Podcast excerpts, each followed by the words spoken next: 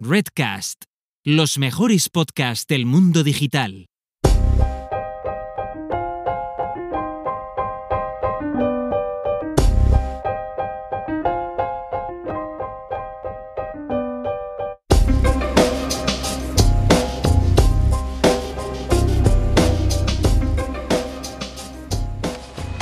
No entiendo eso del caos. ¿Qué, significa? sí, simplemente se trata de la imprevisibilidad en sistemas complejos.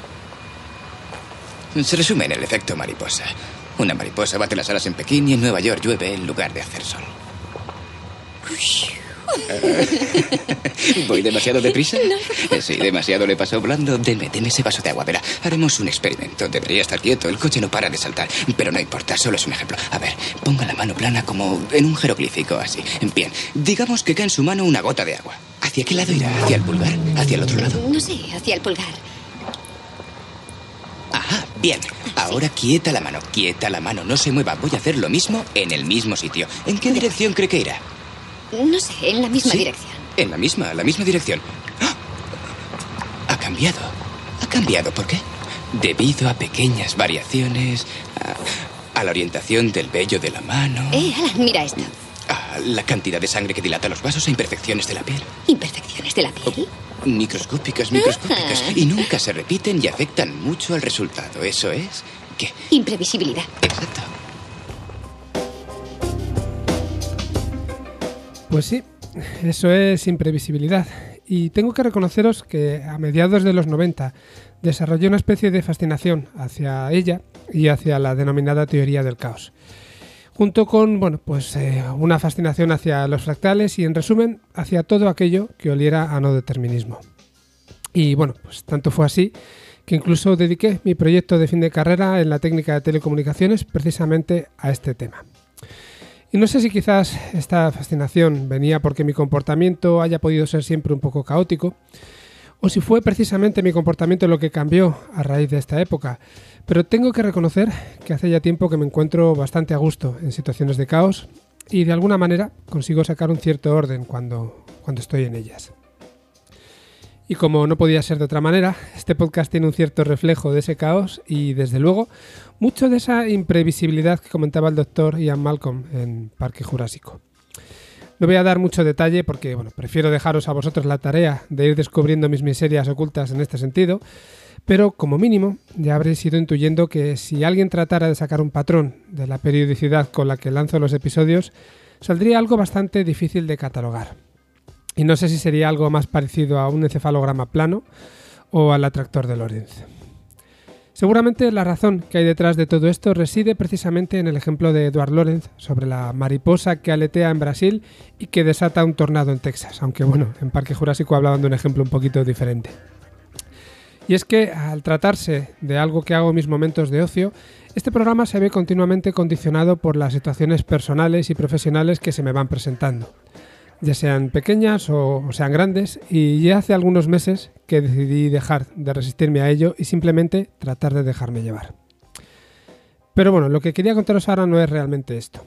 Ya cuando reactivamos el programa ya por el mes de abril, tenía en la cabeza realizar algunos cambios, pero tengo que reconoceros que, bueno, pues no tengo muy claro lo que puede ser mejor para el programa, pero sobre todo lo que para vosotros puede resultar más interesante. Así que lo que he decidido es introducir un nuevo eje de caos al programa que nos permita realizar pues, una serie de pruebas necesarias hasta que podamos encontrar un cierto orden y, más o menos tratar de, de mantenerlo si es que eso es posible. Así que a los típicos programas de entrevistas que venimos haciendo hasta ahora, les vamos a ir salpicando con algunos episodios en formato tertulia, otros centrados en la historia de la inteligencia artificial, por ejemplo, incluso, bueno, pues hablando de, de estrellas del rock de la inteligencia artificial. Y también hablaremos en algunos casos o haremos episodios en plan documental al estilo del que hizo nuestro buen amigo Corti sobre el no code en su podcast de En Digital.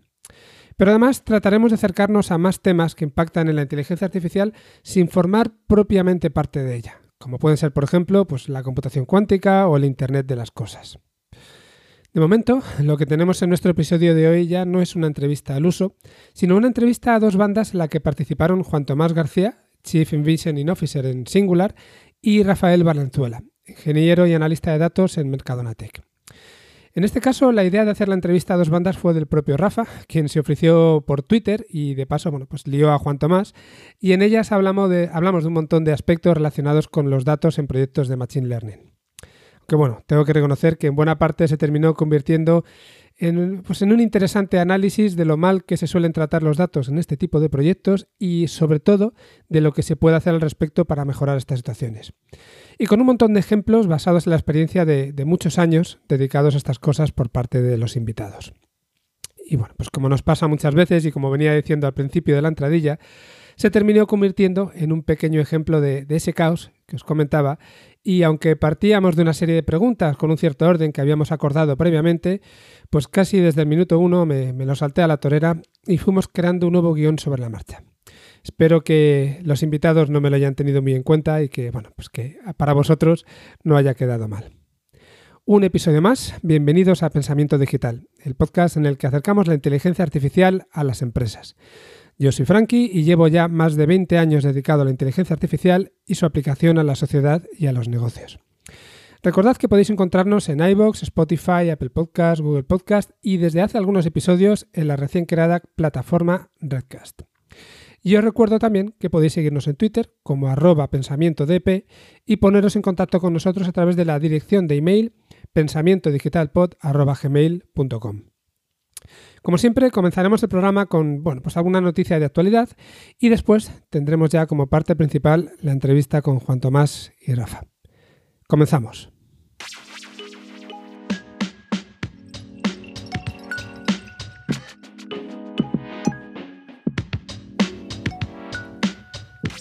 En esta ocasión no os traigo una noticia al uso, sino que lo que vamos a hacer es comentar la manera en la que Google utiliza inteligencia artificial para predecir el tráfico y proporcionarnos la mejor ruta posible.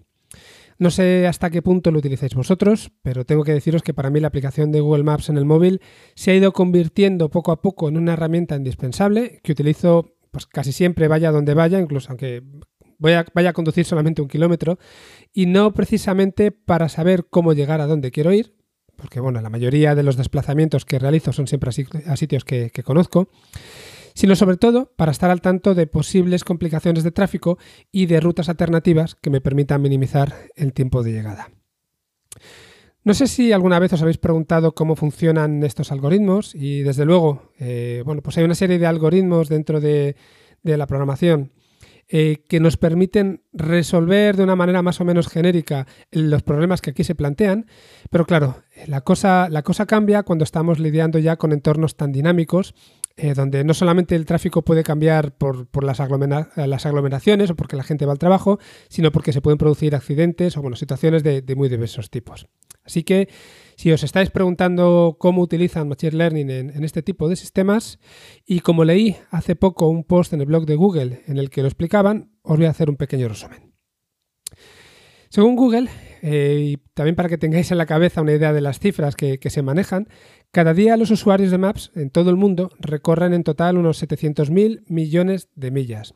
Es decir, 1,1 billones de kilómetros y hablando de los billones eh, europeos, es decir, millones de millones. Y Maps tiene que calcular para cada rincón del planeta todas estas rutas, teniendo en cuenta no solo las distancias y el tráfico normal, sino también los cambios que se puedan deber, como decía antes, a un accidente de tráfico o a un corte por una obra, por poner un par de ejemplos. Y además, repito, lo tiene que hacer en tiempo real. El problema aquí es que aunque los casos generales de desplazamientos se pueden predecir de manera relativamente sencilla con, todos estos datos agregados. Y repito que estamos hablando de, de datos correspondientes a 1,1 billones de kilómetros al día. Bueno, pues con todos estos datos seguramente sea relativamente fácil predecir estos desplazamientos generales, pero el problema llega cuando se producen estas situaciones inesperadas que nos van a modificar el tráfico en unos pocos minutos y que, bueno, si los conocemos a tiempo, si desde el Maps lo podemos conocer a tiempo, nos van a permitir eh, obtener rutas alternativas y evitar estos, estos embotellamientos y estos retrasos. Según declaran ellos mismos, sus predicciones suelen tener mucha precisión y dicen que han venido acertando aproximadamente en un 97% de los casos, es decir, de cada 100 rutas que proporcionan, en, 97 en principio aciertan con el tiempo que se va a tardar en llegar al, destino. Pero claro, lo que nos importa en estos casos no es lo general, sino los momentos en los que pues, se produce algún embotellamiento justo cuando llegamos tarde al médico o a una entrevista de trabajo. Bueno, pues hace poco se aliaron con DeepMind y parece que ya son capaces de alcanzar un 98,5% de tasa de aciertos. Sin entrar en mucho tecnicismo, eh, lo que dicen es que utilizan una arquitectura de Machine Learning denominada como redes neuronales de grafos, que no viene a ser más que una mala traducción de Graph Neural Networks, y que permite identificar rápidamente o incluso predecir, que en el fondo es lo que nos interesa aquí, situaciones de tráfico que podamos calificar como sobrevenidas. Y estas redes trabajan con lo que Google, en Google llaman supersegmentos, que no, son otra cosa que segmentos de carretera adyacentes que presentan el mismo volumen de tráfico. Así que, por resumir, lo que hacen es coger segmentos de carretera, eh, agrupan aquellos que tienen un mayor volumen de tráfico, esos segmentos al final se enlazan de alguna manera a través de un grafo y utilizan estas redes neuronales sobre estos grafos para poder prevenir a partir de lo que está pasando en otros sitios de la carretera, prevenir pues cuándo puede cambiar y cuándo puede empeorar o mejorar incluso el, tráfico en, cada uno de estos segmentos. Y por supuesto, todo esto pues, se utiliza después a la hora de definir las rutas que nos recomiendan dentro de la propia aplicación. Y bueno, si en un momento determinado se predice que el tráfico se va a poner más pesado en un punto del recorrido, lo que va a hacer Google Maps es automáticamente buscar una alternativa con menor tráfico y teniendo en cuenta además factores como el tipo de carretera, pues, por ejemplo si es de doble sentido, si es autovía, autopista, o, bueno, temas como peajes, eh, la calidad de pavimento, por si acaso es de grava o de tierra, por ejemplo, y bueno, un largo, un largo etcétera. Otra serie de, de características también, todo esto lo aderezan y al final con ello nos proporcionan la, ruta alternativa. Y estoy seguro que más de una vez os ha ocurrido que, os ha mostrado la pantallita aún, bueno, pues puedes ir más rápido por esta otra ruta, quieres que te la cambiemos y tienes que darle al botoncito de aceptar. También utilizan, y esto es algo bastante interesante, fuentes oficiales de las autoridades y, por supuesto, los datos tomados en tiempo real de los dispositivos de los usuarios. Es decir, no solamente se fían de los datos pasados, de, todo ese histórico que han ido creando, sino también de, esas fuentes oficiales que determinan, pues, por ejemplo, cosas como los límites de velocidad, que hay pocos cambios, pero puede haberlos en, algunos tramos de carretera, eh, cambios en peajes o si ciertos tramos pueden estar cortados debido a situaciones como obras, por ejemplo. Y los datos proporcionados por los usuarios pues pueden informar de accidentes o de coches averiados que están obstaculizando la calzada, por poner también algún ejemplo típico. Como veis, se trata de un sistema, pues eh, yo diría que bastante complejo y estoy seguro de que la próxima vez que utilicéis el Maps vais a valorar de otra manera el buen resultado que proporciona y sobre todo el poco tiempo que tarda en proporcionarnos ese resultado. Y seguramente también, bueno, pues cuando no funcione también eh, pues entendáis que puede haber situaciones en las que no sea fácil realizar esa, predicción. Y como poco, bueno, pues lo mismo hasta os hemos proporcionado un tema para que podáis sacar en el coche con algún, algún que otro acompañante. Así que nada, por hoy, como esta era una, una noticia, un comentario un poquito más largo de lo normal, no vamos a meter dos noticias. Y pasamos ya directamente a la entrevista con Juan Tomás y con Rafa. Espero que os guste mucho y dentro de un ratillo nos despedimos. Hasta ahora.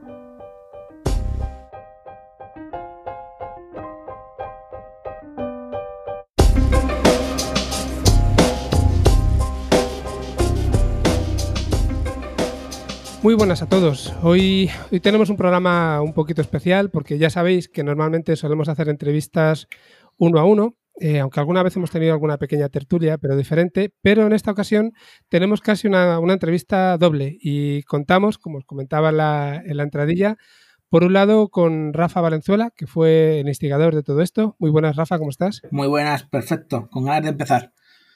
Muy bien. Y por el otro con Juan Tomás García, que, aquí viene como invitado y también liado por parte de, Rafa, pero que tiene muchísimo que, aportar. ¿Qué tal, Juan Tomás? ¿Cómo estás? Muy bien.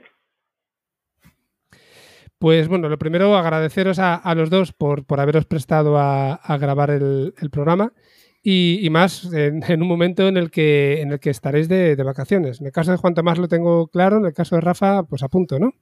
Eso espero, eso espero. Con ganas de, irme de vacacioncillas ya. Muy bien. Pues eh, nada, voy a, presentaros un poquito, que siempre ya sabéis que lo hacemos en, en el programa para que, para que nuestros oyentes os pongan, no vamos a decir cara, pero sí contexto a la hora de, que deis vuestras opiniones. Y, voy a empezar por, Juan Tomás. Eh, por lo que veo, ingeniero en informática ya con, bastante solera, no sé si casi de las primeras promociones, porque veo que terminaste en el 87, ¿verdad? Sí, soy la letra E, que debe ser como la cuarta o la quinta generación de la escuela de informática. Muy bien. Pues, pues, la verdad es que tiene, tiene mucho mérito y, conocí a uno que estuvo en la primera promoción, fue profesor mío, de hecho, en la, en la universidad. Y, bueno, pues gracias a vosotros estamos donde, donde estamos ahora. Yo creo que es algo, algo muy positivo. Luego veo que has tenido una, carrera, bueno, pues con... Eh, has estado en bastantes empresas, veo en ASP Games, en Open Systems, estuviste en Google también, ¿verdad? En Google realmente no he estado. Eh, soy eh, Google Developer Expert, que es un, es un cargo honorífico que dan algunos desarrolladores. Y, y como hay que ah, poner pues empresa para poner el cargo, pues hay que poner que es Google, pero no es Google. Entonces, bueno, no me pagan la nómina Google. Las, trampas de LinkedIn. Vale, y, y, ahora mismo en, Singular, eh, permíteme además que te pregunte un poco exactamente qué significa. Eres Chief Envisioning Officer. ¿Verdad?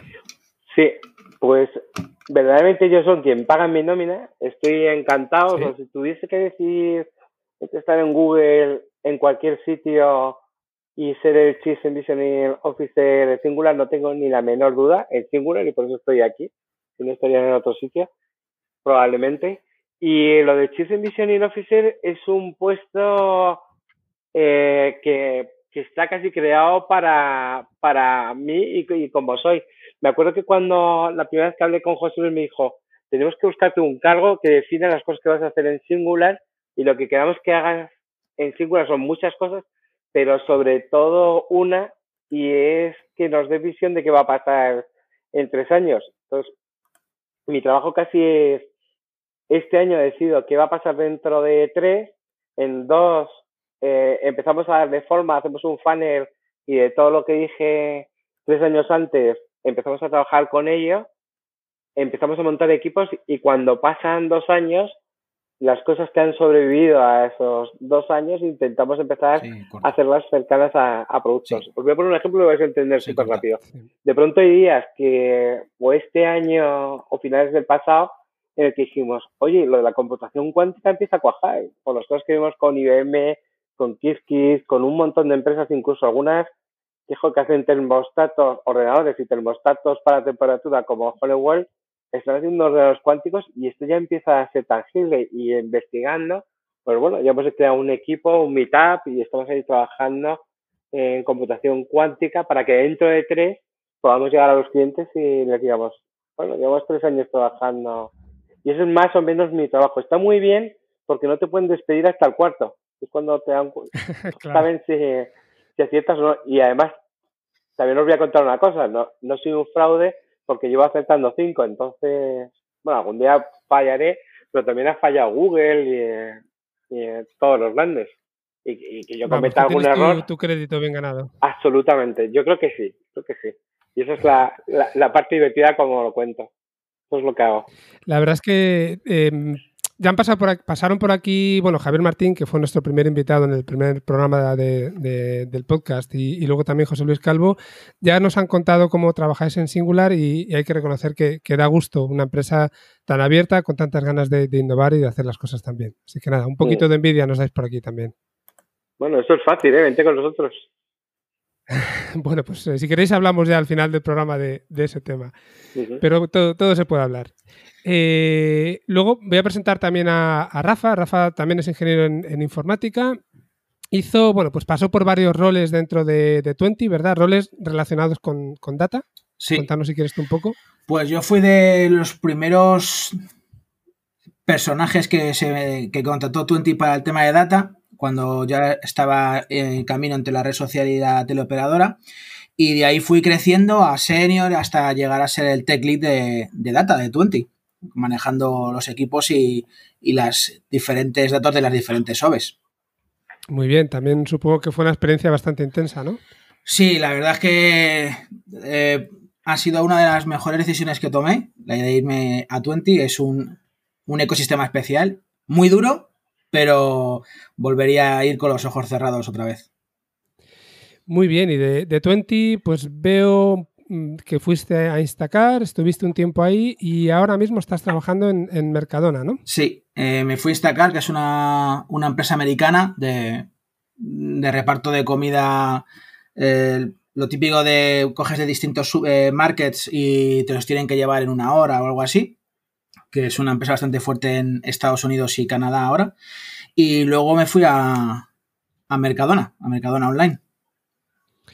Muy bien. ¿Y, allí qué es lo que haces, más o menos, si se puede contar o hasta dónde puedas llegar? Pues básicamente soy data, el data engineer ahí. Eh, soy un poco, eh, en parte, el encargado o el que hace un poco de enlace entre la capa más de sistema, más de backend y los data scientists, que tenemos ahí dos, y un poco también el enlace con, con producto. Muy bien, y, bueno, en tu caso te voy a sacar otra cosa más que me ha hecho, bueno, me, has levantado mucha curiosidad antes cuando me lo has comentado y, esto además que lo sepan los oyentes que te voy a pillar en Fraganti, pero me has dicho antes que eres doctor en holografía digital y eso así dicho, la verdad mola mucho. Cuéntanos un poco, por favor, aunque no tenga mucho que ver con el programa, pero cuéntanos. Pues bueno, la verdad es que eh, es un poco curioso cómo llegué a, ahí. Eh, estaba haciendo un, máster en la, en la Rey Juan Carlos y eh, tocó, estaban varios proyectos y había un proyecto de programación en, en GPU, en CUDA, y era para CSIC y era para temas de holografía. Y como me sonó tan sumamente raro y vino en mi mente la imagen de Star Wars, la de R2D2, dije, oh Dios, yo tengo que hacer esto. Eh, y me apunté ahí al carro con los ojos vendados a, pecho descubierto. Y luego fue un poco más duro de lo que yo pensaba y no tiene nada que ver con la imagen de R2D2. Pero lo elegí básicamente porque me pareció la acción más chula y más descabellada que había de todas las propuestas. Entonces eh, terminé el máster ahí y luego decidí ampliarlo a, tesis y, ahí fue. Una tesis de holografía. Nada, pues ya la, curiosidad, al menos la mía, satisfecha. Pues nada, vamos a empezar ya con lo, importante hoy y, nada, recuerdo un poco el comentario que hacía al principio para que lo tengan claro nuestros oyentes. Aquí Rafa nos puso un día una mención a Juan Tomás y a mí en, Twitter y comentaba que, le, que, le, encantaría grabar un programa en el que habláramos de, de datos, de las partes buenas y de las partes malas, de esas partes que a lo mejor a veces quedan un poquito ocultas y que tienen que ver con, bueno, pues con lo que al final alimenta los, proyectos de, Machine Learning y que a veces causa también que no, que no salgan tan bien como, como debieran. Entonces, eh, vamos a ir tocando un poco los, temas que, me habéis pasado vosotros directamente, aunque yo os iré preguntando también lo que, lo que me pase por la cabeza. Y aquí lo primero que proponíais era hablar de, bueno, de qué tipos de perfiles existen que se encarguen de, la gestión de los datos. Si queréis, casi, si no os importa, eh, voy a dar un paso atrás y voy a preguntaros cuál pensáis vosotros que, o, más que cuál pensáis, cuál es la importancia que tienen los datos en los proyectos de, Machine Learning. Si quieres empezar tú, Juan Tomás, por ejemplo. pues a mí me gustaría contar una anécdota de una mega empresa de telecomunicaciones española y que me ha pasado durante los últimos 10, casi 15 años con todos los proyectos de, Big Data. ¿vale? Y, os lo cuento muy rápido para que veáis lo que de verdad es importante y, y, cuál es mi experiencia con todo este tema. Entonces, la anécdota fue que de pronto llegamos a un proyecto, había que calcular, pues había que calcular muchos SLAs, muchos SLS, KPIs y todo esto, pero tampoco era un proyecto de Big Data, 40 o 50 millones de, de datos al día, o sea, era algo que estaba manejable, pero el proyecto se había ido de madre porque, bueno, se tardaba 28 horas en calcular los datos de un día, que eso ya es un pequeño problema. Y además, si los calculabas, si los calculabas dos veces, salían distintos, que también, y, nunca salían bien además. O sea, tenía unas ciertas complicaciones cuando yo llegué al proyecto que no eran, que no eran triviales y, bueno, pues como en un mes o dos prácticamente resolvimos esas pequeñas cosas, lo dejamos en 10 minutos, bueno, de, como super epic win eh, nuestra llegada, es resolverlo. Y un momento en que el director general de la compañía nos llamó para decirnos, oye, tenemos una demo súper importante, el cliente llevamos un cierto retraso. ¿Tú crees que, que qué necesitas para que funcione? ¿Está todo controlado? ¿Qué necesitas para que funcione el próximo lunes la, la demo? Eh, ¿Va a funcionar? Y dije, sin ningún tipo de dudas, ya sabemos cómo hacerlo, ya lo tenemos todo controlado, hemos limpiado las fuentes de, datos y tal, y, y ¿qué necesitas para que funcione? Y mi respuesta fue súper sencilla y, y, yo creo que es, que es un estándar en todos los proyectos de datos, que, que fue, necesitamos los datos. Y la respuesta mm. fue, vale, y además de los datos, ¿qué necesitáis? Entonces, esto para mí es, yo esto siempre que llego a un cliente de cuento esta anécdota, les digo además quién es la compañía, por supuesto, y, y todos me dicen, no te preocupes cuanto más que no va a haber ningún problema con los datos. Entonces, mi, la, la gran historia es que siempre pasa lo mismo, lo de los datos. En los proyectos de datos cuesta mucho conseguirlos y, y tenerlos. Si los tuviéramos, sería súper fácil, no súper fácil, pero ganaríamos muchísimo tiempo resolviendo proyectos. Luego, eh, Estoy de acuerdo, me, ha pasado de primera mano y, te entiendo perfectamente. Al final muchas veces nos, ocurre que empezamos un proyecto casi por, una casa por el tejado, ¿no? En este caso el proyecto, y nos faltan los cimientos que son los datos. Pero es tan estándar... Creo que te he cortado, perdóname. Sí, no, no, no, que Es, tan estándar como que se lo cuenta a todos los clientes, me juegan y me perjuran que en su casa no van a tener ningún problema y da igual que sean bancos, que sean eh, operadores de telecomunicaciones, aseguradoras, al final es, es el bien más preciso, es la parte que, que en teoría debería ser trivial, o sea, que para eso está Rafa y para eso estamos nosotros, para, para luego resolver todo lo demás, que es casi a un commodity, pero e, esa gestión de, de tener los datos se convierte en la cosa más complicada. Yo no sé si a Rafa también lo ha pasado. A mí me ha pasado en casi todos los proyectos y en casi todas las empresas lo típico de llegar y vamos a hacer tal cosa y pides los datos en, la típica reunión esta en que está todo, todo el mundo. Todo el mundo empieza a mirar a todo el mundo como, como si nadie supiera exactamente de qué estás hablando. Te empiezan a pasar los datos, los típicos samples de datos para ver un poco qué es lo que es. Y a mí me ha pasado algo más curioso todavía, y es que cada uno interpretaba los datos de una manera distinta. Y entonces te mandaban cosas que supuestamente eran iguales o parecidas o tenían de ser correlacionadas y luego no eran así. ¿Y por qué pensáis que ocurre esto? ¿Realmente falta, no sé, falta algún tipo de, orden que hay que poner previo? ¿Falta...? como, bueno, tendría mi opinión, pero casi os lanzo la pregunta de forma abierta. Pues mira... ¿Por qué pensáis que ocurre? La mía, eh, y esto un poco basada en un poco mi experiencia, es un poco la educación que suelen tener las empresas con respecto a los datos. Suelen prestarle muy, poco, muy poca atención. Entonces, al final siempre hay algún problema con respecto a si se han guardado o no se han guardado, si se han perdido o no se han recuperado. Es un poco educación y ver el potencial que tienen. A día de hoy, en, en casi todos los proyectos en los que he estado, al principio se guardan por guardar sin ningún orden y sin ningún cuidado y luego es como si no los tuvieras, porque no sabes qué es lo que hay. El ejemplo típico son Excels o CSVs sin cabecera, con una codificación, y después todo lo tienes que leer y nadie sabe qué está guardado ahí. Claro, pero aquí veo, veo dos cosas diferentes, ¿no? Una posibilidad o una, una de las cosas que puede pasar es que realmente no se estén guardando datos o no los datos que realmente eh, pueden ser importantes y por otro lado sería tener una especie de síndrome de Diógenes en el que se guardan todos los datos pero de forma completamente desordenada y luego hay que encontrar, ¿no? Sacar petróleo de ahí. ¿Tú, tú cómo lo ves, cuanto más? Pues realmente es esto, o sea, eh, acordaros que al principio o no hace tanto, eh, no había esa cultura data driven que, queda súper bien, pero no hay una cultura de vamos a hacer cosas con los datos.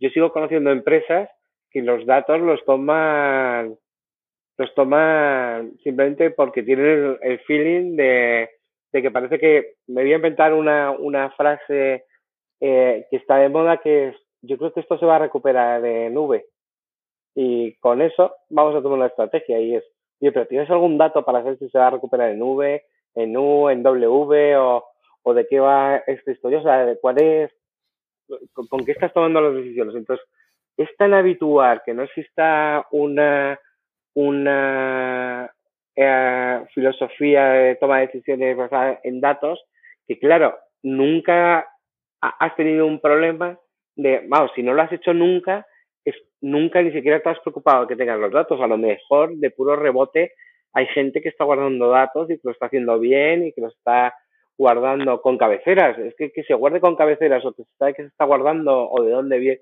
parece que es algo trivial, pero yo coincido con, con Rafa.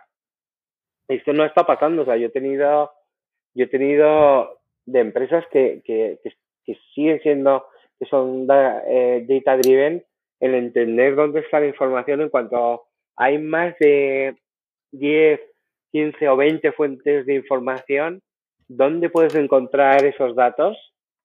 Eh, eh, aparte de la fuente de datos original y cómo puedes acceder a ellos, es como la cosa más complicada del mundo.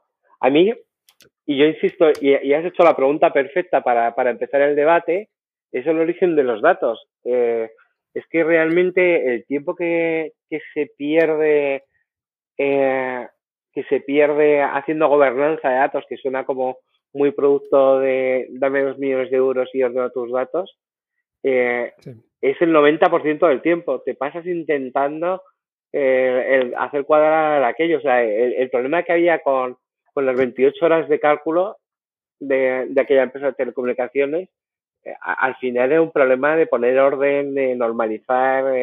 de, no puede ser que tengamos solo siete fuentes de datos y, y, y que sean tan malas siete y, que estando todo el mundo de acuerdo que hayamos gastado el 99% del tiempo en, solo normalizar, guardar, poner y, hacer accesible esa información. Y eso yo creo que no es, no es consciente casi nadie que, que de pronto tiene esa idea feliz de vamos a trabajar con datos. Eh, es que se empieza con la cultura desde el primer día, o sea, no, no solo para, para empezar a pedir resultados. Y Rafa, que insisto que también está ahí de Data Engineer, Data Engineer y, y, y mi trabajo, cuando trabajo con datos, pues ya somos, somos fontaneros. Fontaneros para, para que el científico de datos tenga algo con que empezar a trabajar. Y no me extraña que no quieran saber nada de las fuentes de datos porque, porque claro, es que pierden, pierden hasta eh, el objetivo. De hecho, nosotros eh, en Twenty me acuerdo que hubo una época en que nos llevábamos Data Plumber. Absolutamente, o sea, que yo lo, yo pongo en mis, cuando hablo de la abadía del crimen, que incluso en mis propios proyectos yo tengo que ser el, el, el data plumber, pongo a Mario Bros. Digo, es que me siento como Mario Bros. peleando por tener datos y por conseguir más medallas y hacerme más grande y tal. Pero de, yo, yo prefería ser cualquiera de mis ídolos de, de inteligencia artificial, cualquiera de ellos, y resulta que no, que soy más Mario Bros que otra cosa. Que no pasa nada, ¿eh? Porque alguien lo tiene que hacer. Siempre hay alguien que tiene que hacer el trabajo sucio. El, el señor Lobo en, en los servers, ¿no? También hay un tema, y es, eh, no sé si ha pasado, os ha pasado alguna vez, y es eh, cuando se empieza un proyecto y no se tiene en cuenta la gente de data. Pues eh, mira, sobre eso de hecho os iba, os iba a preguntar y al final os voy a cambiar un poco el esquema que me traíais de la, de la entrevista, pero ha dicho Juan Tomás una cosa que me ha llamado bastante la atención cuando, cuando has dicho lo de que si hay gente que está tomando decisiones pensando que la recuperación económica va a ser en V, sin tener en cuenta otro tipo de, de consideraciones. Y yo tengo la sensación, y valga la redundancia, que muchas veces se toman este tipo de, de, decisiones en base a sensaciones. Es decir, estamos hablando de datos, pero al final, pues mal dicho, nos pasamos los datos por, por el forro, ¿no? Uh -huh. y, y, de hecho, muchas veces se toma la decisión de qué proyecto se va a abordar. Eh, también un poco de esta manera. Es decir, no se piensa si tenemos los datos, si los datos son los adecuados, sino simplemente se piensa, a alguien se le ocurre la idea feliz de que hay que hacer tal cosa y ya se pone en marcha un montón de mecanismos hacia abajo que al final del todo, como bien decíais, llegan a los datos porque son, entre comillas, los, últimos en enterarse de todo, de todo caudal y a lo mejor es que no hay datos o no son adecuados y luego intenta tú volver hacia arriba y decirles que, que eso no es posible. Es mi sensación, pero yo no sé si también es la vuestra, si os encontráis con este tipo de problemas o si en algunos casos eh, se empiezan ya, las empresas están lo suficientemente maduras como para que se empiecen a solucionar. Yo tengo que decir que me ha pasado más veces de la que me gustaría. Eh, incluso me ha pasado cosas en plan de eh, meterme, o sea, ya el, proyecto o, la idea estar muy cuajada, ya empezando en plan de desarrollo y empezar a, hay que sacar métricas o KPIs o OKRs o lo que sea y, y de golpe decir, anda, si no tenemos datos y decirme, bueno, yo creo que si cogemos los de tal otra cosa que son muy parecidos y lo multiplicamos por no sé cuánto, son más o menos lo que tienen que salir. ¿Sabes? Sí, sí, sí. sí, Y, tomar, y tomar una, decisión más, más, no basada en datos, sino que lo, modificas tus datos para que más o menos hagan algo parecido a lo que tú crees que debería de salir. Es que este, esto, es, esto es uno de los sesgos que teníamos planeados, el hablar, porque a todo esto es, una vez que ya tienen los datos, resulta que descubres que los, los datos pueden estar sesgados, pueden ser no apropiados, pero es que está el sesgo del que necesita los datos y que necesita que sean como él quiere los resultados. ¿vale? Entonces, hay una anécdota buenísima que cuenta uno de los, de los grandes especialistas en datos y inteligencia artificial en España, que es una vez hicieron un clustering para, para una campaña en la que hacía una segmentación y le salía a cholón perfecto. Como voy a inventarme, voy a inventarme todo para que no pillemos a quién es. para, ya me están pitando los oídos y ni siquiera lo ha oído él. Pero, pero básicamente hacían como cinco segmentaciones y por un lado salían los millennials, por otro lado salían los que tienen familia, ganan más de 50.000 Ahora Era como, como eh, la historia perfecta para decir, hay cinco segmentos y vamos a hacer una campaña para cada uno. A este le vamos a vender este al león y a este le vamos a vender no sé qué. Y, y claro, y luego cogieron los datos. Entonces, cuando llegó la hora de, encontrar esa segmentación, no salía. No saben cómo pasó, pero salió una primera vez y tuvieron que hacer simulaciones hasta que coincidió que la segmentación que hacían se parecía a la que habían prometido a los stakeholders, a, al cliente, y con eso ya hicieron la campaña, pero basada en esa primera aproximación que era tan romántica, que, se parecía tanto a lo que deseaban los jefes, que tuvieron que, torturar los datos hasta que salió la, segmentación perfecta que se parecía a la segmentación que se había vendido. entonces, como lo que contaba Rafa, que es, joder, pues vamos a forzar, como no tenemos los datos para saber quién son los que nos van a comprar más o van a ir bien con esta campaña, hicimos otra campaña que no tiene nada que ver de zapatos y fue genial. A lo mejor utilizando e-, esa segmentación y multiplicándola por dos nos va bien para, para esta. Y es, y es tener los datos y cuando los tenemos, si no se ajustan mucho o, no, no, no los tenemos todos, vamos a forzarlas para, para que nos funcione lo que, lo que estábamos buscando, que sería el primer sesgo. Es el, de que paga, sesga. ¿Tú, opinas lo mismo ahí también, eh, Rafa? Sí, es un poco la realidad oculta de, de el back office de los datos. Con todo esto, Rafa y yo vamos a dejar de trabajar en datos y vamos a tener que dedicar a otra cosa, porque va a haber mucha gente que se sienta reflejada. Pero si tienen buen perder, nos invitarán las cervezas y seguirán contratándonos porque somos unos genios, los dos. Ojalá, ojalá. Ojalá. A mí me siguen contratando y saben que hago estas bromas y, que lo cuento. Efectivamente, hay que tomárselo con buen humor siempre. Las críticas y hay que aceptarlas bien. Pues eh, realmente el tema de los sesgos creo que, puede ser un buen momento para, abordarlo, porque estábamos hablando de si había datos o no, pero una vez que los hay, hay que, hay que ver la calidad de los, de los datos. Y en este sentido, ¿tenéis alguna idea de cuáles son los sesgos, no sé si decir más peligrosos o los que más se suelen repetir, más allá del que acabas de, comentar, Juan Tomás? O, o, bueno, ¿o pensáis que son de todo tipo? Pues déjame, voy a, voy a una cosa, seguro que Rafa puede contar alguno y si no cuenta, cuento yo alguno. Una vez encontré de pronto, yo pensaba que sesgos había como 14 o 15, era algo como más o menos con los, los que son obvios, pero encontré un, una página web que describía una especie en forma circular, o sea que incluso los sesgos tenían correlación con algunos más, eh, tenían correlación más cercana con, o, o más cercana con, con estos sesgos, con casi 300 sesgos, que aquello fue como que me desbordó. Obviamente no te puedo contar los 300, pero eso lo que significa es que cada vez que quieres mirar los datos van a estar sesgados. Entonces tienes que tomar una política de, de cuáles son los sesgos que desde un punto de vista ético, desde un punto de vista profesional, de, eh, social, eres capaz de, de aceptar y con, con cuáles, cuáles quieres luchar con ellos para, para que lo sean menos. Entonces, cuando tienes en cuenta todos esos sesgos y que tienes que sacar un proyecto y que tienes que hacer algo, bueno, pues tienes que tomar, tomar una decisión. O sea, es una, una decisión que no es puramente técnica. O sea, cuando das un...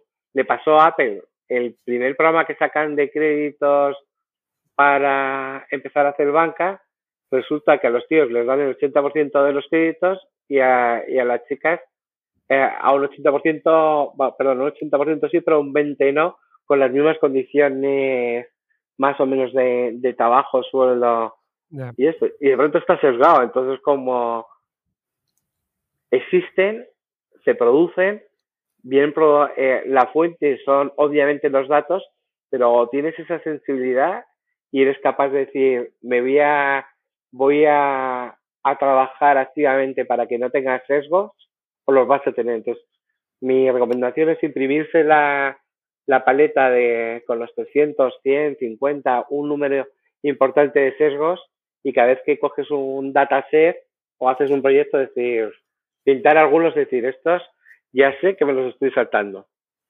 ¿O no? Rafa. Pues yo estoy de acuerdo contigo y de hecho a mí me ha pasado algo que es un poco más oscuro y es eh, que me han pasado datos un, un proveedor, por ejemplo, en el cual ya había un sesgo pero no me podía decir cuál. Me decía que los datos estaban sesgados y que además había metido ruido en los datos un 30%, por ejemplo. Que es otra manera de sesgar los datos y encima es un poco más difícil de, de ver porque no te pueden decir cuál. Con la GDPR, por ejemplo, pasa mucho en algunos países.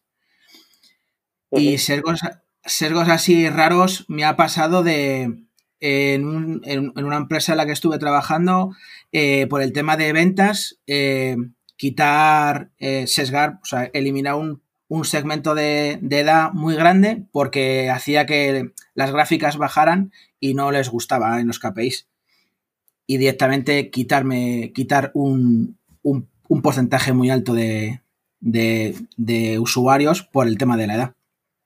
Pero ¿quién, toma esta decisión para decir, bueno, estos son los datos puros, por decirlo así, y ahora los troceo y quito lo que no me interesa para, para que se adapten a lo que yo quiero? ¿Quién, quién es el que realmente es alguien eh, y que nadie me entienda mal, ¿eh? pero que es alguien más de negocio o es alguien que, está también a nivel técnico o, por qué se puede hacer esto? Pues yo dependiendo en cada empresa es un poco, si esto va a sonar mal, de su padre y de su madre y depende mucho de si los datos los generas tú o los genera un, tercero, ¿vale? Eh, cuando los genera un tercero yo siempre los pongo en duda y siempre pregunto y recalco mucho porque casi siempre suelen venir sesgados de alguna manera casi siempre, o mi experiencia es que casi siempre vienen sesgados. Si los generas tú, puede pasar de todo tipo, de, que necesites por algún motivo llegar a, a un cierto nivel para un bonus o algo así, por ejemplo, y decidas que hay una, hay una parte que prefieres no, no, contemplar porque te va a estropear el, la métrica y decides quitarla. Y es una decisión interna que todo el mundo puede ser, puede estar a favor o en contra, pero que se decide unilateralmente, normalmente por alguien muy de alto nivel. Es lo, mi experiencia. Pero no, no, sé hasta qué punto quizá deberíamos distinguir entre sesgo y trampa, ¿no? Porque un sesgo quizá puede ser más o menos involuntario, entre comillas, pero en el momento en el que estamos modificando y manipulando los datos para que se adapten a lo que queremos, ¿no podríamos ya entrar en un aspecto ético más allá del sesgo? Sí, pero vamos, te digo, cuando, me refiero a sesgo es decir que, que lo quitas. Otra opción, otra vez que ha pasado también es que por algún motivo se ha sacado una, una, release en la aplicación, ha habido un flag que no se ha puesto y de golpe y de porrazo has quitado una base de usuarios porque tenía un bug la aplicación y te quitaban, y te quitaban datos. Eso también me ha pasado. Pero vamos, son los tres típicos casos donde siempre te, faltan datos. Siempre. Principalmente los servos a mí me han venido siempre por datos de terceros. Casi siempre. Luego es importante entender cómo son los datos, cómo se están produciendo, cómo se están midiendo. Si, eh, entender el dominio de datos es un, un esfuerzo bastante ímprobo, ¿eh? O sea, creo que no es trivial el detectar cuál es la calidad, pero, pero como bien dice Rafa, eh, en muchos casos es que tienes que entender cuál es la fuente. O sea, si de pronto te han mandado los datos de agosto, te están diciendo que no te, no te han dicho fechas, es un sample que tienes que utilizar para, para entender cuál es el uso, me lo estoy inventando, ¿eh? de las torres de telecomunicaciones. Y te han dado agosto, agosto no tiene que ver nada con cómo, cómo es octubre, en el que no hay desplazamientos de la gente por vacaciones, ¿sabes? Hay, hay, hay muchas cosas que te pueden alterar unos datos que, que tienes que utilizar para, para entender, comprender. Hay datos que están absolutamente sesgados porque, y este ejemplo lo, vas a entender súper fácil, es, pues si te pasan en un call center, ¿cuál es el número de llamadas que, que te cogen el, el teléfono? Pues te coge un 98%, pero o un 90 y, un 98%. Pues con que hagas un modelo que llame aleatoriamente, te da un 98%. Lo interesante es encontrar cuáles son los que no te lo van a coger, ¿sabes? Que es un 2. Entonces, ya vienes sesgado porque de el, el éxito de que alguien te, te levante el teléfono y te lo coja es un 98. Aciertas un 98% a las veces, es un modelo súper bueno, pero son datos que están súper sesgados. Lo mismo con el fraude cuando, tienes un 4% de fraude, es que no tienes prácticamente, si, si te mandan un dataset y no lo has entendido, está completamente desbalanceado. Lo que te están diciendo son todas las transacciones que hay buenas. las que tienes que, que, tener datos son de, de las que no son buenas, que es un 4% para poder aprender, para poder tomar decisiones. Y en eso sí que es verdad que si tú, los datos no los estás produciendo tú y no conoces el dominio al 100%, cuando los añades tienes que entender si las temperaturas que están pasando son buenas, son globales, son la media del día. tienes que comprender muy bien si hay sesgos no, no obligados. Y luego es verdad que hay un, un sesgo que, que, probablemente se convierta en una de las, o era una de las preguntas, y, eh, y, que yo no quiero que dejemos pasar. Hay un libro muy bueno de Alberto Cairo, que ahora trabaja en el Miami Herald, que ha trabajado en el país, que se llama Cómo mentir con los gráficos, que es el sesgo de cuando encuentras la, tu representación perfecta de los resultados de todos los datos.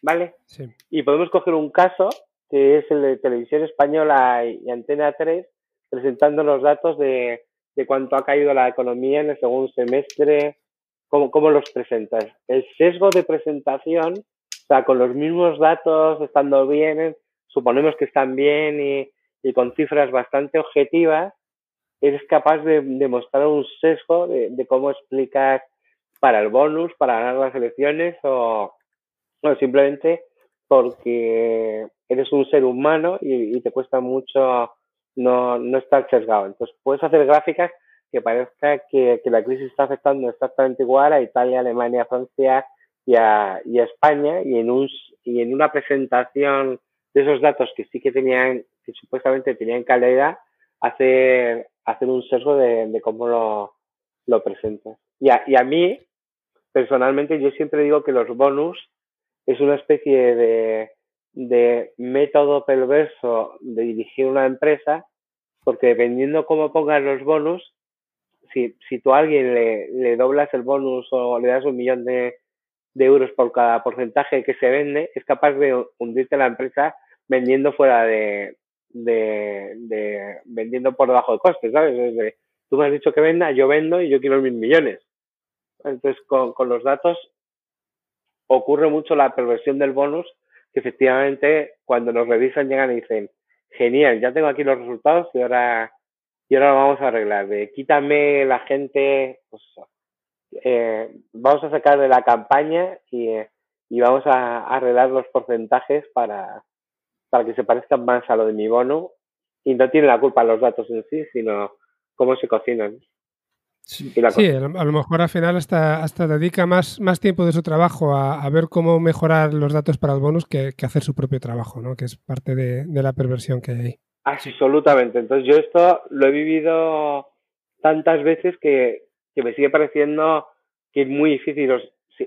poniéndome en el otro lugar, si tuviese que dar bonus a la gente, pasaría tanto tiempo definiendo los bonus que a lo mejor diría la empresa.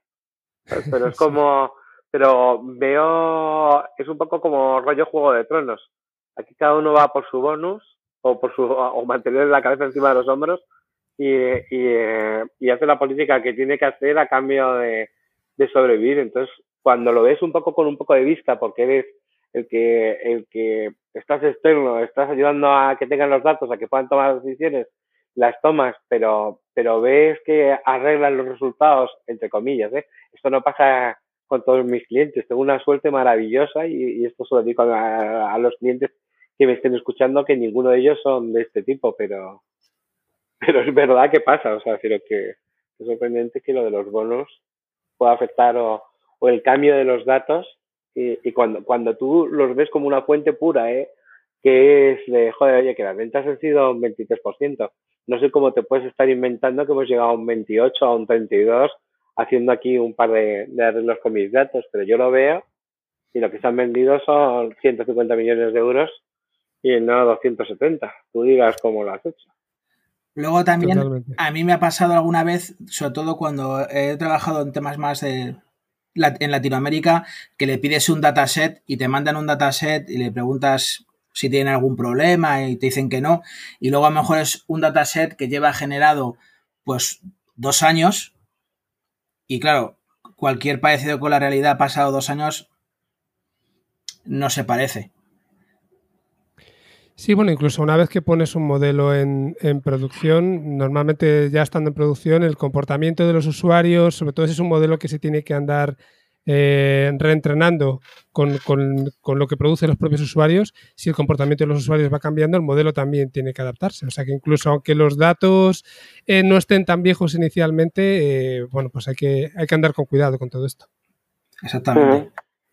Sí, sí, yo siempre, a esto no, yo no he llegado mentalmente en esta conversación a que los datos valen para, luego tienen, no solo se toman decisiones, que está genial, pero hay veces que los pones a predecir, a, a, a calcular riesgo o no, o, o a presentar o a presentar eh, eh, anuncios. Y a, a, mí siempre me hace mucha gracia, y este yo creo que es un buen caso lo que acabas de, de contar, que es, joder, tú estás buscando martillos, te compras el martillo, pero sin embargo te salen durante dos meses anuncios de, martillos, o sea, no se actualiza el modelo. Tienen mucha información, tienen los datos, pero el, el cómo reaccionas está cambiando todo, todos los días. Y ya si metes datos malos, bueno, pues todavía es un, un desastre mayor cuando, cuando tienes que tomar decisiones automatizadas con inteligencia artificial. La, la, la parte artificial es que es artificial, o sea, que, sí. que, que, lo estás creando y, formando tú. Sí, en, este sentido además me viene a la cabeza ahora la cantidad de patrones que se han roto con esto de, del coronavirus, ¿verdad? De, de, patrones de comportamiento, de ventas, de, de, todo tipo, que seguramente haya que tirar a la basura todo lo que ha pasado antes de prácticamente de, finales de febrero, de primeros de marzo. Y algo, algo así te puede tirar mmm, por tierra un negocio, un modelo, de todo. Claro, fíjate que es las dos cosas. Te tira eh, lo que tenías antes porque ahora no vale y tampoco te vale el coger solo el modelo del coronavirus porque seguramente dentro de unos meses será distinto o dentro de unos años. Eso es. Vale, entonces eh, está muy bien explicado. Hay un amigo mío que se llama François Solé, que tiene un libro muy bueno de inteligencia artificial, que yo creo que empezó trabajando en Amazon, que luego terminó en Google y y que es el, el, que creó un framework de inteligencia artificial que se llama Keras, sí. y que, que, es un tío que a mí me parece súper inteligente y, uh, y, uh, y, hay veces que se indigna por, por cómo se hace un uso de la inteligencia artificial y este es un buen ejemplo porque es como, primero, no puedes prever que, que va a haber cisnes negros por mucho que te empeñes. Aunque tengas buenos datos, lo único que estás viendo es el pasado. ¿sabes? Entonces, si si de pronto se acaba, vas conduciendo, se acaba la carretera y antes nunca se había acabado la carretera, es como de, no lo puedes predecir. Nada, no hay nada que te salve de que te caigas por el precipicio.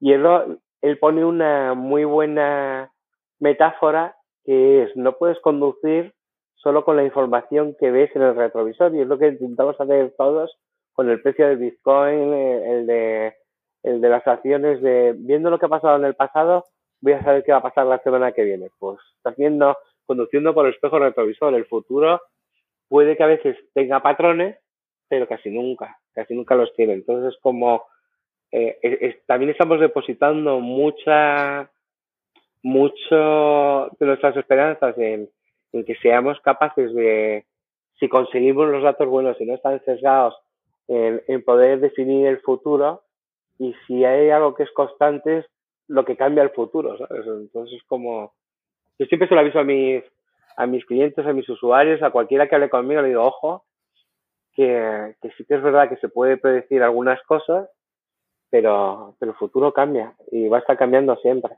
Para, que... Para mí, el mejor ejemplo es el, el, tema del papel higiénico cuando empezó todo el, todo el este. Nadie preveía que iba a ser la joya de la corona en el tema de las, de las, de las compras. De sí, y, y, luego lo fue así y ningún modelo yo creo que pudo haber previsto ese, ese comportamiento. Era yo, voy a, yo voy a lanzar otra pregunta. ¿Sabemos por qué ha pasado? ¿Hay, ¿Hay, alguien que haya, que, que, haya hecho encuestas o no? O, o, nos da exactamente igual? Lo digo ya desde un punto yo, de vista más científico. Escuché alguna teoría psicológica que, casi ni, la recuerdo, pero, pero ya os digo, desde un punto de vista psicológico. Yo no sé si alguien ha hecho un análisis con, con datos. ¿Tú conoces algo, Rafa? No, de hecho, sé que Instacar estaba, estaba en ello porque, bueno, ellos hacen análisis de todo, de lo que se os ocurra hacer un análisis, y estaban viendo porque le pareció, le pareció algo espectacular, como por ejemplo en México el tema de la, allí no fue el papel higiénico, sino que fue la cerveza. No, bueno. Desde, eh, fue el, fue el, eh, la gente solo se llevaba cerveza y no entendía muy bien por qué. Así que estudios saldrán. Yo creo que antes o después algún estudio con un buen modelo tiene que salir porque fue un comportamiento completamente anómalo. Aquí fue papel higiénico y levadura. No sé si la levadura era para hacer cerveza o qué, pero, pero bueno, alguien nos lo dirá. Eso espero. Vamos a avanzar, si os parece, para seguir un poquito más los, los, puntos que queréis tratar. Y en este caso, Rafa, te voy a preguntar, una de las cosas sobre las que querías hablar era sobre, sobre la escalabilidad. Y si quieres, incluso la podemos asociar con, con el término Big Data, porque al final, lo primero, eh, de cara a nuestros oyentes, ¿es necesario siempre tratar con Big Data cuando hablamos de este tipo de proyectos? Y en el caso en el que lo, lo sea, o cuando lo es, eh, ¿qué nos introduce la escalabilidad? ¿Por qué querías hablar de ello?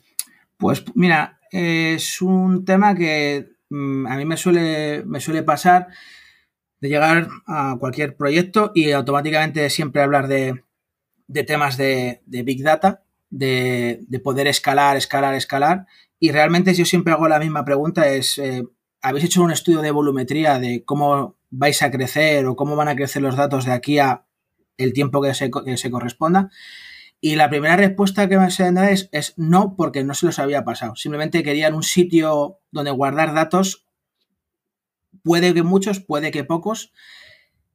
Y ese es un, hay un tema, sobre el tema de la escalabilidad, es un tema importante porque realmente la, infra, donde guarda, los datos no salen gratis, guardarlos cuesta un dinero y tienes que ir creciendo con respecto van creciendo tus datos. Y en muchas ocasiones tienes una infraestructura muy grande de datos para un volumen relativamente pequeño. Y eso es una, una, cosa que me da cuenta que casi nadie se pregunta. Yo siempre pregunto volumetrías y la perspectiva de tener una volumetría y nunca nadie ha hecho ese estudio. Siempre es un poco, bueno, ya, ya lo haremos o pon algo muy grande que pueda meter muchos datos y ya veremos si luego se llena o no se llena. Y a veces puedes tener datos como para tener un, pues un clúster de MySQL algo así, o de Postgres y tal, sin tener que ir a una infraestructura muy grande de, de, Big Data puro para luego procesarlo con Spark o lo que tú quieras, pero no siempre es necesario. Hay veces que una infraestructura más pequeña te permite sacar tus modelos y cuando va y luego ir creciendo con respecto van creciendo tus datos, sobre todo a nivel de costes. ¿Y por qué crees que, de, que, todas estas empresas realmente piensan que están tratando con, con Big Data? Eh, ¿Crees que es un tema de, de egos, de desconocimiento? Pues yo ahí tengo una teoría que son en dos fases. La primera es que tener Big Data es algo que le da cierto, cierto caché, como yo ya estoy en ese, en ese nivel, ya estoy en el nivel Big Data. Y el segundo es porque por la general piensan que todo lo que vayan a generar, todo lo que se vaya a guardar, necesitan tenerlo en algún sitio, pues si en algún momento dentro de dos años o cinco años lo van a necesitar. Y aunque es cierto que requieres tener un buen histórico para hacer un buen modelo, no siempre vas a generar tanta información como para querer guardarla. Un ejemplo que puedo poner es el, procesamiento de las antenas de, telecomunicaciones. Eh, cuando estaba con, con, Andos, que es una empresa israelí de, de, telco principalmente, aunque tiene de todo, pero es de telco, ellos guardan toda la información de, de las antenas y generan muchísima información. Y ahí iban a un Big Data. Pero luego, para lo que venía siendo todo su sistema de chat, soporte y tal, mm, lo guardaban ahí porque pensaban que iban a tener muchísima información y al final, en un año, llegaron a guardar, creo que fueron 100 gigas, 200 gigas de datos. Eso no era para tenerlo ahí, pero querían tener un Big Data. Necesitaban tener un Big Data. Y suele pasar. Es más caché que otra cosa para mí. ¿Y tú cómo lo ves, cuanto más? Pues fíjate, yo, yo comparto completamente lo de entender cuál es el volumen. Tuve una vez un cliente que a, mí me hizo mucha ilusión tener porque me metía en la liga de, los que habían hecho proyectos de Big Data eh, como en el, en el, en el top 100, porque tenían más de 1.300 millones y era una POC de, eventos al día que ya es como, como que dices, bueno, pues aquí ya estoy peleando con, con la liga de los grandes.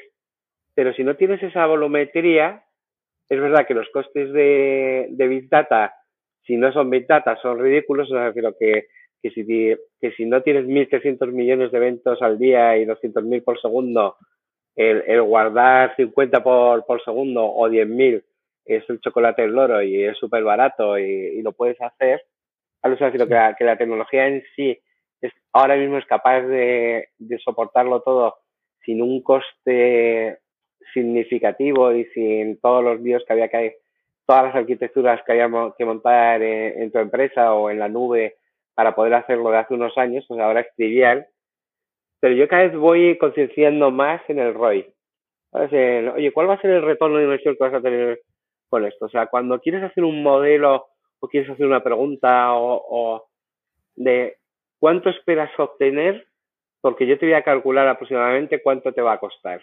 ¿Vale? Y siempre también pongo aquí el ejemplo de, de Netflix que sacaron un concurso maravilloso de que te pagaban un millón de pavos si conseguías que hacer un sistema de recomendación que fuese un 10% mejor que el que tenían ellos y un grupo de tarados que consiguieron hacerlo un 10,001% mejor que, que el, que el de Netflix, pero utilizaban como 1200 modelos ensamblados para calcular ni siquiera la media, para, vamos, imaginaos rodar para cada vez que tú entras en Netflix y son millones de usuarios eh, los que hay y cientos de miles por segundo, ejecutar mil modelos para mejorar un 10% y que además aquello se retrasase mucho más que el que tenía. Entonces pagaron religiosamente el millón y dijeron, bueno, pues hay una cosa que es el ROI y no vamos a aumentar por 100 nuestras máquinas ni por 1000 ni por 10.000 solo para ganar un 10% porque ¿cuál es el retorno que tenemos si le ponemos una de cada 10 pelis mal a, a la gente de Netflix? No se nota. Entonces yo intento concienciar con el ROI de, genial, ¿quieres hacer un modelo que prediga tanto? ¿Cuánto es lo que vas a ganar? Voy a ganar tanto y, eh, y yo te digo cuánto va a costar. ¿Quieres que esté trabajando en ese modelo para mejorártelo, guardándote toda esta cantidad de información que es la que necesito y que esté trabajando seis meses en, en un modelo o que esté trabajando una semana, porque la diferencia es que te cueste, me lo voy a inventar, 30.000, 20.000 euros a, a que te cueste 200.000 y que además tengas que estar, que poner toda esta infraestructura. Y la gente esto empieza a entenderlo bien. Es verdad que, que, que hay que educar que las cosas no son gratis y te van a costar esto. ¿Quieres que vaya para adelante porque te viene bien por 10 razones? Genial, tira para adelante, pero, pero el, el hacerles consciente de que el Big Data, guardar los datos o hacer un modelo tiene un coste y qué es, para que lo, comprendan, a mí me parece que es algo por lo que a, nosotros nos pagan para, para educarles. No solo para... Y luego también hay un coste que no, se hereda, eh, que no se hereda de la infraestructura, sino del mantenimiento, de la puesta en producción de las cosas. No es lo mismo eh, montar una infraestructura con Big Data y mantenerla, eh, darle soporte, cariño para que todo funcione bien, que quizá una infraestructura un poco más pequeña. Es el mantenimiento y las personas que necesitas para mantener todo eso también es una cosa a tener en cuenta dentro de la escalabilidad. Tu equipo también tiene que ser capaz de escalar. Si tienes solamente dos personas, y quieres ir a un modelo muy grande, pues también es una cosa que tienes que tener en cuenta. Yo en esa parte, Rafa, me acuerdo una vez que fuimos a un RFP también de una telco muy grande, que querían crecer en horizontal, en vertical, en storage, para, yo creo que tenían Spark, para poder hacer queries en el que si había que garantizásemos que si 100 usuarios lanzaban una query, tardaba menos de un minuto sobre no sé cuántos terabytes de datos. Y llegó un momento en el que no nos negamos a. Hicimos la RCP, pero no hicimos los términos que nos pedían en la, en la RCP porque era lo que estabas comentando tú. Es, oye, que lo que estés haciendo es tan del siglo pasado que no tiene un sentido. Me estáis pidiendo que cuántos discos, cómo garantizo, cómo, cuál es, cuál es la curva de, de distribución que para que se garantice más o menos que esto es del siglo pasado. O sea, que si lo que queréis hacer es una query no de un usuario 100 o, o 150.000, se llaman, se llaman arquitecturas efímeras y las cosas se hacen de otra manera, que es, si lo que quiero es lanzar este proceso que, que necesito 256 cores de, de SPAR y, y varios terabytes, no hace falta que te los compres y que los tengas y que los tengas que multiplicar por 100 para garantizar o por 10 para garantizar una cierta disponibilidad. Los compras en, voy a decir Google, porque ya sabes que soy Google Developer Expert, me pagan viajes y, estoy más encantado con la tecnología, pero levantas de pronto con Kubernetes, con lo que te dé la gana en, Amazon, en Google, no en Azufre, en cualquier otro sitio menos en, con Microsoft, levantas esa infraestructura, haces los cálculos y la bajas y te ha costado 300 euros, 500 euros, 2000, pero no, pero, pero es una manera distinta de pensar. Entonces, el, el enseñar a, eso forma parte del rollo, es de, de, te lo voy a guardar en un storage que es súper barato y cuando quieras hacer esto que no tienes necesidad de tiempo real, creamos algo que, que no es permanente ni lo tienes en tu eh, empezar a, educar en, el que el proceso no solo es pensar un poco a la antigua de, de o, o, como tú has dicho, Rafa, eh, es que tienes que saber qué te va a costar y tienes que hacer un equipo que no esté manteniendo discos duros. Y en este caso salían como 10.000 discos duros de, de 4 terabytes. Era como, joder, es que si te van a estropear dos o tres a la semana, vas a tener un solo tío cambiando discos duros. Eh, es una locura el que no pienses eh, eh, en qué va a pasar eh, el día después y que lo tienes que mantener. Entonces, esa parte de, para mí, ROI, mantenimiento, estructuras efímeras, el, intentar ser capaz de, de, optimizar todos los procesos me parece fundamental y que no y que no forma casi nunca parte de la solución porque la solución está empaquetada en todos los datos de las antenas como se hace cualquier cosa. Cómo se optimiza la creación, o dónde están las nuevas antenas, cómo se cambian los productos o, cómo se utilizan. Y, se pierde un poco ese focus. Bueno, pues como nos estamos al final alargando un poquitín, vamos ya cerca de, la hora de, programa, os voy a hacer una última pregunta a cada, a cada uno, una pregunta un poco de, futuro, por decirlo así, diferente y, ya nos, nos, despedimos. Y voy a empezar por, por Rafa, por ejemplo. Y Rafa, quería que me, bueno, que nos comentaras, por favor, eh, de todo lo que hemos hablado, incluso a lo mejor algún tema que nos haya sacado, ¿qué, ¿qué, es lo que tú crees? ¿Dónde se debería poner el foco para mejorar toda esta situación? Todos estos problemas que se presentan con los datos. Si tú tuvieras que decir una sola cosa en la que centrarse para que podamos tener un beneficio y mejorar todo, todos los procesos, ¿en, ¿en cuál te centrarías?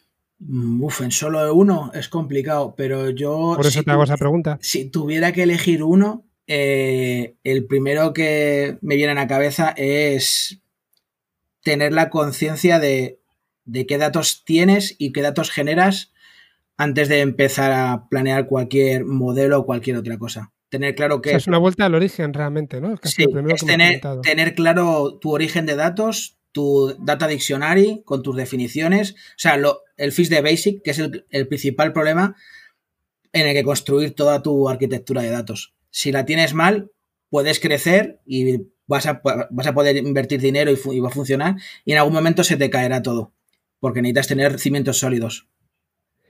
Y eh, Juan Tomás, en, tu caso, te voy a preguntar otra cosa diferente, además teniendo en cuenta el, eh, precisamente el tipo de, rol que desempeñas actualmente, eh, como estás ya mirando cosas de aquí a, los próximos tres años, igual que en su momento, pues no sé, las bases de datos no SQL supusieron un, cambio importante en la gestión de datos, ¿ves alguna tecnología que tenga pinta de que pueda llegar a mejorar nuestra situación? ¿Algo que, vaya a ser disruptivo o no lo ves en el horizonte? Pues veo muchas cosas disruptivas. Bueno, primero, aunque no, aunque no me vas a dejar, lo voy a hacer, me lo voy a saltar. Eh, eh, la respuesta de, de Rafa, yo, yo incluyo que es, los técnicos lo van a hacer siempre bien. ¿Vale? Lo que tienes que, la parte que falla siempre en este rol son los usuarios de datos, luego hay que formarlos. Porque cuando tú vayas con un problema técnico, muy mal tiene que estar el técnico, pero en cuanto tenga una experiencia de seis meses, doce meses, ya es alguien que, aprende muy rápido a, ya sabe cuáles son los problemas y cómo solucionarlos. Lo que falta es la educación por encima. Y en cuanto, sí, en cuanto a, a qué cosas veo, son dos o, o tres. Por un lado, que, que, los datos cada vez son más complicados y que hay un montón de información que no nos dan las bases de datos relacionales, pero que sí que nos dan los grafos y terminaremos entendiendo que es mucho más fácil trabajar con grafos que con bases de datos relacionales.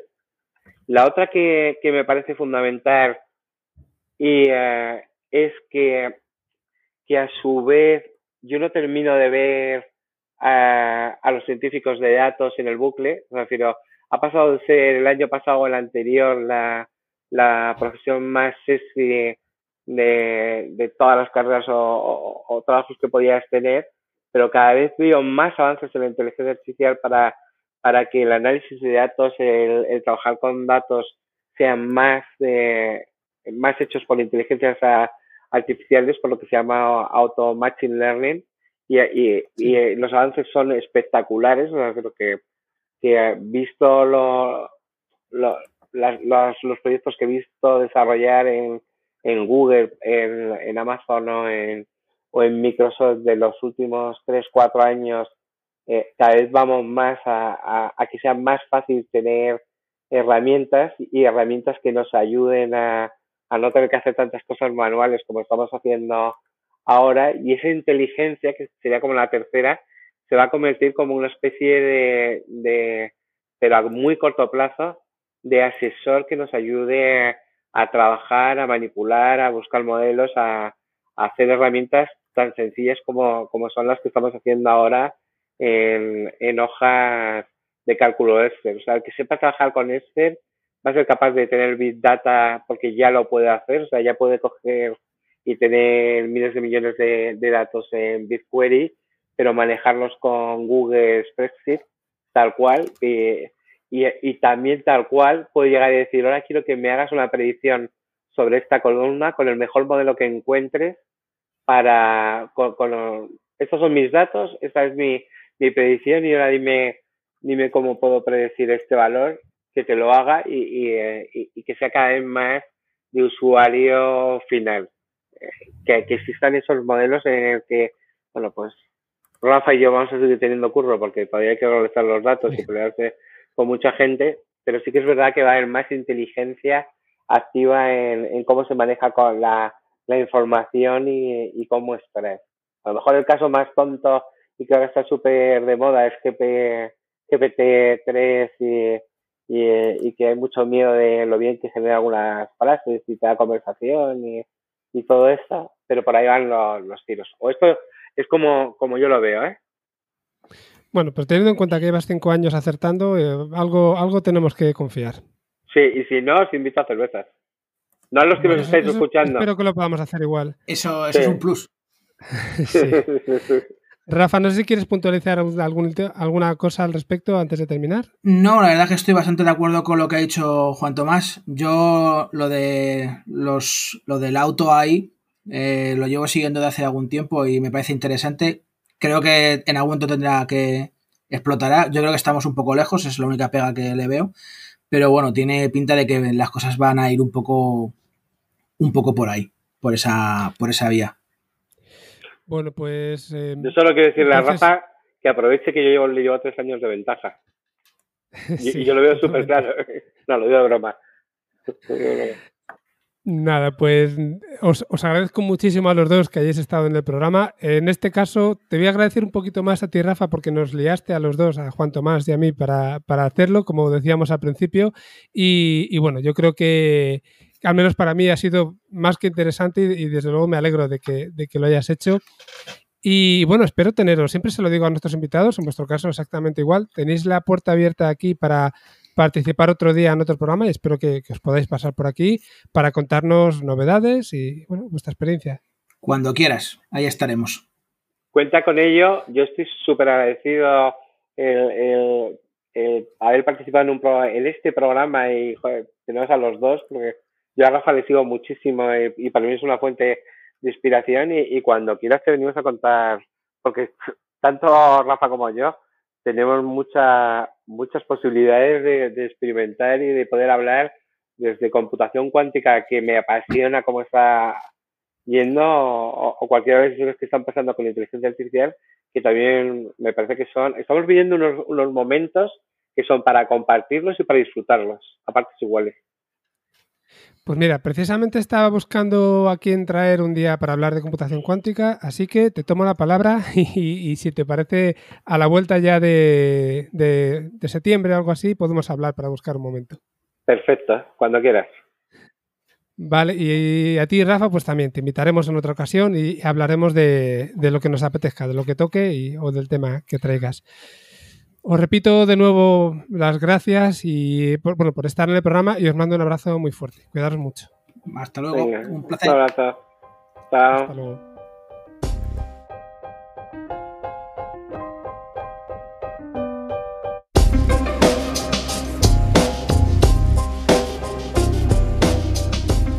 Bueno, pues espero que esta entrevista múltiple, que este formato os haya resultado interesante y sobre todo eh, lo que nos han contado los invitados. Yo me quedo con esta clase magistral que nos han dado tanto Juan Tomás como Rafa, eh, basada en su experiencia y en todos los casos que han visto en un montón de empresas. Y desde luego no me voy a olvidar de ninguna manera de la oportunidad que Juan Tomás nos ha dejado abierta para poder tratar pronto un tema tan interesante como el de la computación cuántica y sobre todo su aplicación a la inteligencia artificial, o su impacto al menos.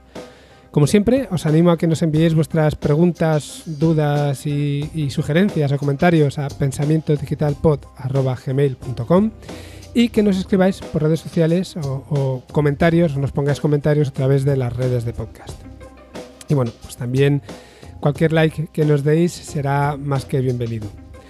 Eh, me despido por este episodio, pero no me voy a ir sin agradeceros que hayáis llegado hasta aquí, tanto en mi nombre como el de Juan Tomás y Rafa. Y también os recomiendo que le sigáis en las redes sociales porque en ambos casos merece mucho la pena. Nada más, nos reencontraremos en pocos días si esa mariposa de Brasil nos lo permite y os envío un fuerte abrazo a todos. Hasta luego.